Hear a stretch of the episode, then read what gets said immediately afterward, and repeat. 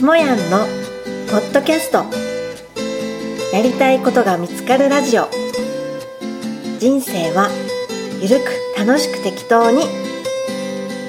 今回は大阪八尾市で大阪トラフの会の経営と保険代理店の経営で月収1億円を稼ぐ日本一の保険営業マン37歳の男古田しんちゃんと長時間にわたる対談収録をいたしました。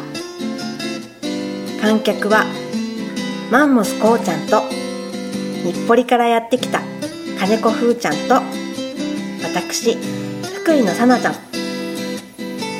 対談テーマは月収1億の男が語る人生ワクワクする朝の習慣。その対談音声をポッドキャストで分割して放送いたします。この番組は大きな手帳で小さな未来下ヤンランドの提供でお送りいたします。3000枚最高1年間に4000枚出す。すごいっすね。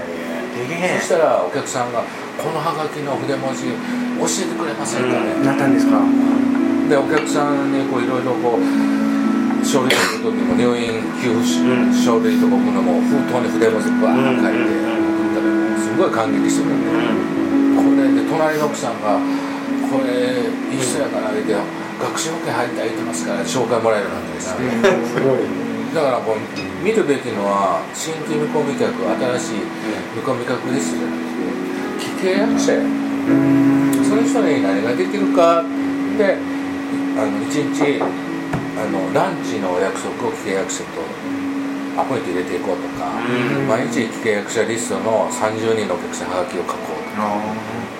で、えーこうこあのなんちゅうかこうコミュニケーションしたら、紹介がポツポツ出てくるから、契約者のお客さんにサービスしようねっていうのが僕らの勉強会のメインやっなるほどてで皆さん紹介もらえるようになってやっぱりしんちゃんと同じように成績が上がってきた、ね、だからしんちゃんと一緒やなと僕思う、ありがとうございますでしんちゃんそこから。そうですね。そこから何もないんですかね。いやいやいやちょっと待って。そう何にもないいきなり飛んでやなねえなあ月月収1億いけへんやん。ほんでどういうそのなんていうの？一番こう聞きたいのはこう流れができて そのたった10人のお客さんからお客さんを紹介していただいたりご縁がいただいたりしてどんどんどんどん契約ができてその去年最高の保険料をいただけるもう巨大契約そうですね。のその人のねご縁にたどり着いたの。それもね、あのーまああの 預けてくれた人、まあ、高額納税者に乗ってるから、うんあの言わんといてほしいって言うから、まあ、その人のことは言えないんですけど、はいでもそれもあのそこを目指したんじゃなくて、ただあのよくあるじゃないですか業界やったらなんかこうこう大きい契約は下から上から下に落ちるとかなんかこう、あのね、社長さんからこうなっていくとか、こうあの言うけど全く関係なくて、あの本当にあのもう目の前の人が扉であって、もうただただあの、まあ、昔10人の人から紹介してもらった人ででその人と仲良くしてたら、ん。でまた紹介してもらったっていうのでたまたまそういう大きい、うん。あのお金を預けてもらったっていうのであのそこには何のテクニックも本当ないんですね。ね何のテクニックもなかった。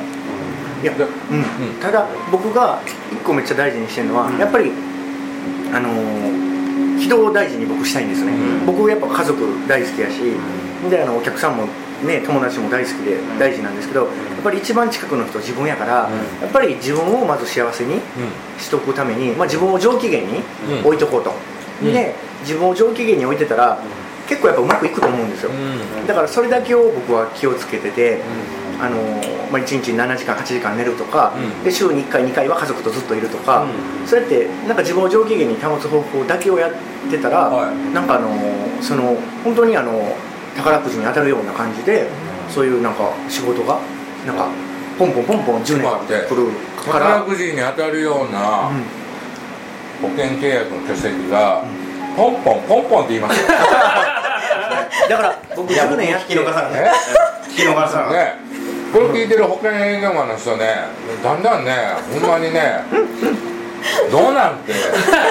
俺もそんなんなりたいわみたいなこれポンポン理論。ここにここにのポンポンポンポンもらえるようになっそうですね。だから僕でも今でも不思議なんですよ。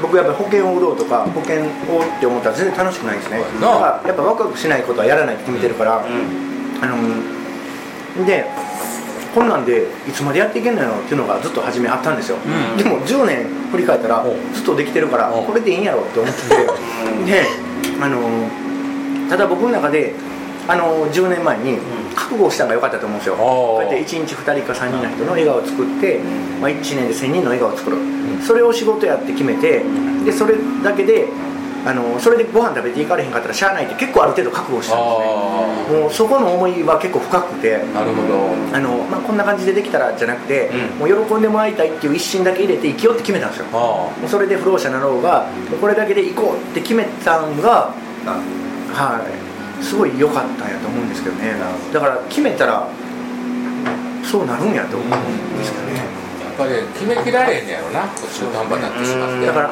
実際のところは人に答えはなくて自分の中にしかなく、ん。なんか自分をこうガシって決めれたら、何でもいけんねやろうなっていうふうになんか思うんですよね、聞いてる？じゃあ聞いてもらってました。聞いてるよね。え僕も話もいいね僕もですね最近ですね、決め決め決めきれるっていうところですごいワクワクしたのがあってですね、うちにですね神棚があるんですけど、その神棚を僕は他力本願寺というふうにつけてるんおですよ。お寺なのか神社なのかっていうところもあるんですけど、神棚なんです。ですごいこうワクワクもっとこの他力さんと一緒に楽しみたいなと思ってですね、なんかワクワクできないかなと思ったらですね。ハッピー他力祭やったら面白いんじゃないかなと。思ってでそれは何をするかって言ったらもう前祝いなんですよ。あみんなの夢や希望や願いや祈り。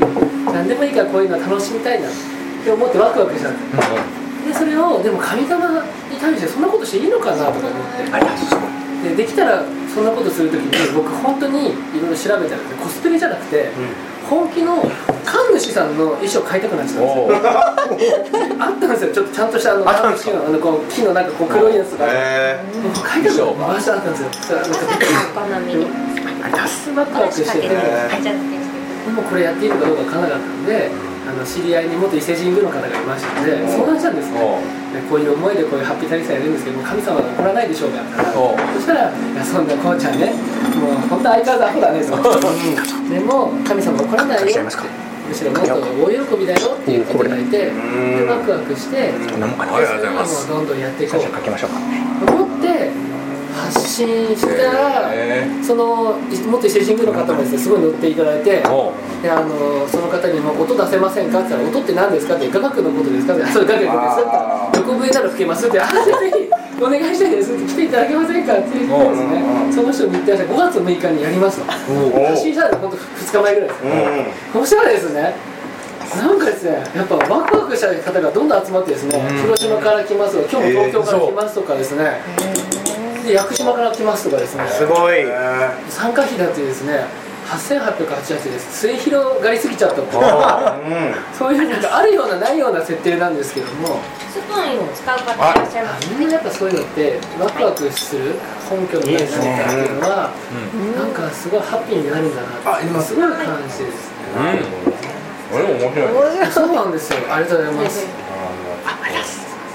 感じそして白根市遊ぼうからでで雅楽横笛のちょっと奥さんがあの巫女さん伊勢神宮されたので前にしてもらったりとかで屋久島の方はあの踊ってる方なんで本当に踊っていただこうとかですねそういうふうにしてあ本当ないものからあるものに価値というかなんか人ってワクワクしたら飛び込めるんだなと思ったらいやもうワクワクしました。すごいね。っていうのをそのしんちゃん相変わらず変わったことしてるから。ねそうなんですよいいですね。いやいいもうこうじゃん僕はそういうのが好きですね。そうなん。ですよほなのでなんかそのないものからあるっていうのは確かにドキドキするんですよでもその自分を信じてやってみようと思ったら、本当に自分のワクワクしたことがいろんな方になんかあワクワクしたっていうことですね。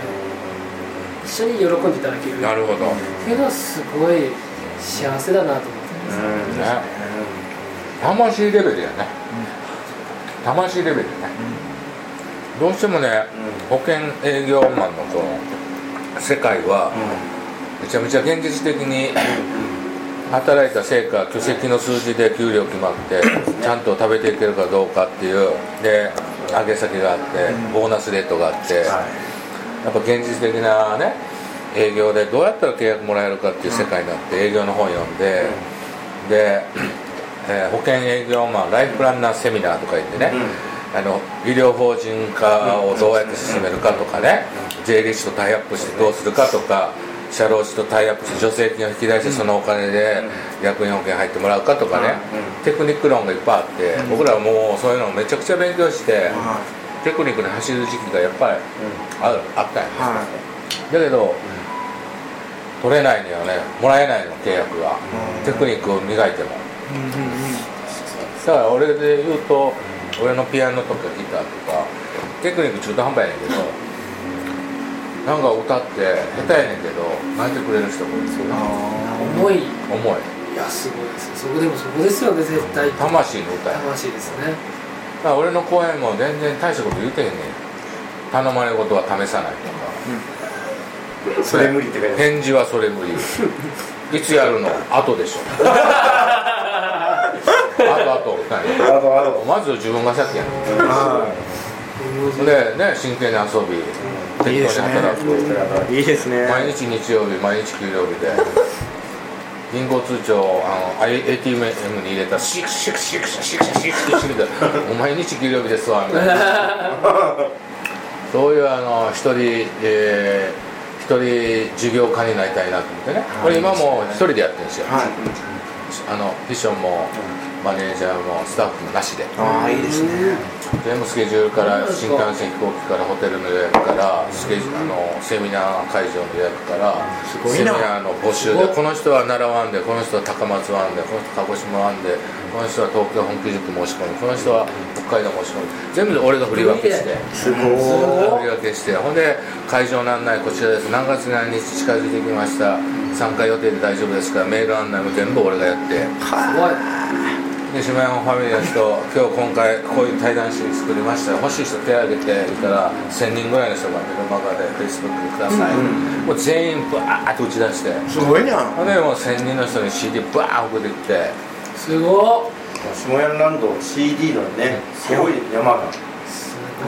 ほんであのガみたいな。ね、あの実井小太郎下屋の対談 CD もあるし、大島圭介下屋の対談 CD も3種類も4種類もあるし中村文明対談下屋の対談 CD も3種類も4種類もあるしね、いろんな人と対談 CD を作ってきてね15年間で450種類ぐらい。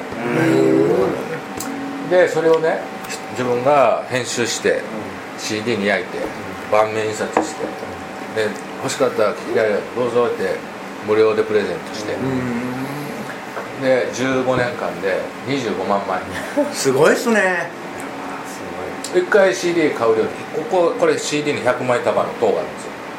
それをね50個ぐらい買うんですよ。だから塔になってタワー5000万円ぐらいを3ヶ月に1回ぐらいあの秋葉原電気屋さんから買ってえこれバー焼いてバー作ってバー送ってすごっ。講演会やセミナーで「あ持って帰れ」で今あの俺ね毎月どっかで講演会してるから、中学校で講演したりこう経営者の集まり講演したりこういう起業家の集まり講演したり、それはまたビデオカメラで撮って、で、D、DVD 編集して DVD にして。で毎月それを AmazonDVD で売ってるの。へえ下山公演 AmazonDVD 今45種類目。すごい。それをね海賊版コピーして。自分でね。どうせもう下ハメの人にはこれ、ね、普通に Amazon で売ってやるやつですよ。そ海賊版コピーで俺が海賊になって海賊と呼ばれた男や。面白い。さすが。さすが。でそうやってねどうぞってプレゼントしつけでもう25万枚。それがねこの1月23日。あと何日か後。ワン・ツー・スリー下屋対談 CD ベスト100選っていう本が、えーゴマブックスからえ出版。ー、おめでとうございます。ありがとうございますその中ではもちろん翡翠小太郎あの島屋の対談 CD もあるしいろんな人との対談 CD が100種類。この CD はこういうこと書いてますってまとめてくれてうん。ちゃんっていう人が。出てで5人のマインドマッパーがマインドマップにしてくれてこれはこういうこと語ってるカラーで。でその音声が全部 YouTube で QR コード。えそういうからくり。うん。世界初。だからこの人と対談してる音声がこう QR コードで iPhone ではいはいはい。やってたら YouTube つながって全部聞けんね100種類えー、すごい。ですね人生の成功哲学が全部こう音声面白い、うん。で本でも読む。マインドマップでも読む。すごいすごいそれがこの1月23日。あのあさって2日後じゃない。です2日後おめでとうございますですねすごいおめでとうございます。ありがとうございます。100種類ですごい1冊の本ってこんな分厚くなるから 半分ずつ。で50冊50冊のビートルズの赤版青版みたいになるほど。赤版50青版50ですね。2冊同時発売。へえ。素晴らしいですね。それでね俺がね著者じゃないんですよ。下屋ファミリーのロイちゃんっていうのが俺の下屋 CD を全部聞く下屋 CD オタク。へ下屋 CD 新しく出たら全部聞く。それをねこの CD はこんなこと書いてあったってアメブロに全部まとめていっとったんや。すごい。ねみんな聞いてくれてさまとめてくれてブログでね紹介したけどそれは俺としたらありがたいよ。そう。ああそのトイちゃんが著者で本出そうぜっつって、で俺がそのその企画をゴマブックスの会長に持って行ってうん「会長。では僕の CD を30種類も50種類も持ってる人い。っぱいだ毎回下屋ランド行くと「あ持って持ってきや」とか言ってでこの前も信長さんの終わったり。で斎藤ひとりさんとあの信長さんっていうカリスマホストの人がいて。へ協調で2人で協調本を3冊も4冊も出してはるんですよ、魂力とか今回自由力っていう、まあ、4冊目出したんやけど、新宿歌舞伎町のさ100店舗ある 100, 100, 100件ある中のナンバーワンのカリスマ、えーあのホストクラブのまたトップカリスマホストでで信長っていう名前で、こいつはまた本をいっぱい出してはるんですよ、え自分で信長出版も作って。うん。で俺も斎藤ひとりさんの本やと思って読んでたらひとりさんとその人の対談本やって、ええなるほどででその信長さんも自分一人で本を何冊も出してて、成功する人は人のからどう思われるか気にしないとか、努力が99%必要ありませんとかいう本を出してるわけ、一緒やねんそれの考えと、なん。で俺がこう下ファミにこの信長さんっていう本をいいよっていうフェイスブックで勧めたらみんなバーッ買ってったんですよ、でその一人が信長さんとつながって、下屋と信長さんは多分会うから会えばっつって会わしてくれた。の、それが去年なんですそうそれが去年。新宿あの歌舞伎町の3億円かけたお店のえーえーロマンスっていうホストクラブで、えー信長さんとコラボトークライブして、それをまた映像に撮って今アマゾンに出してるんですね、あの対談 CD もあるんだけど、それがまた大好評で、でそこでこうグランドピアノがこう置いてあるわけですよ。何千万。も、でもコラボトークライブ終わった後俺がこうバーッと青春の影引いて。もうもう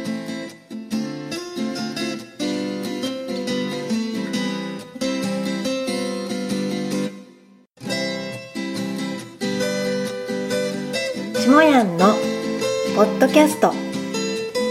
やりたいことが見つかるラジオ。人生はゆるく楽しく適当に。今回は大阪八尾市で大阪トラフグの会の経営と保険代理店の経営で月収1億円を稼ぐ日本一の保険営業マン37歳の男古田しんちゃんと長時間にわたる対談収録をいたしました。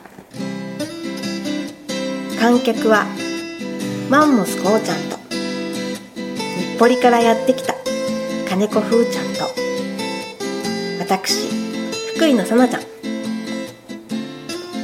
対談テーマは月収1億の男が語る人生ワクワクする朝の習慣。その対談音声をポッドキャストで分割して放送いたします。この番組は大きな手帳で小さな未来下ヤンランドの提供でお送りいたしました。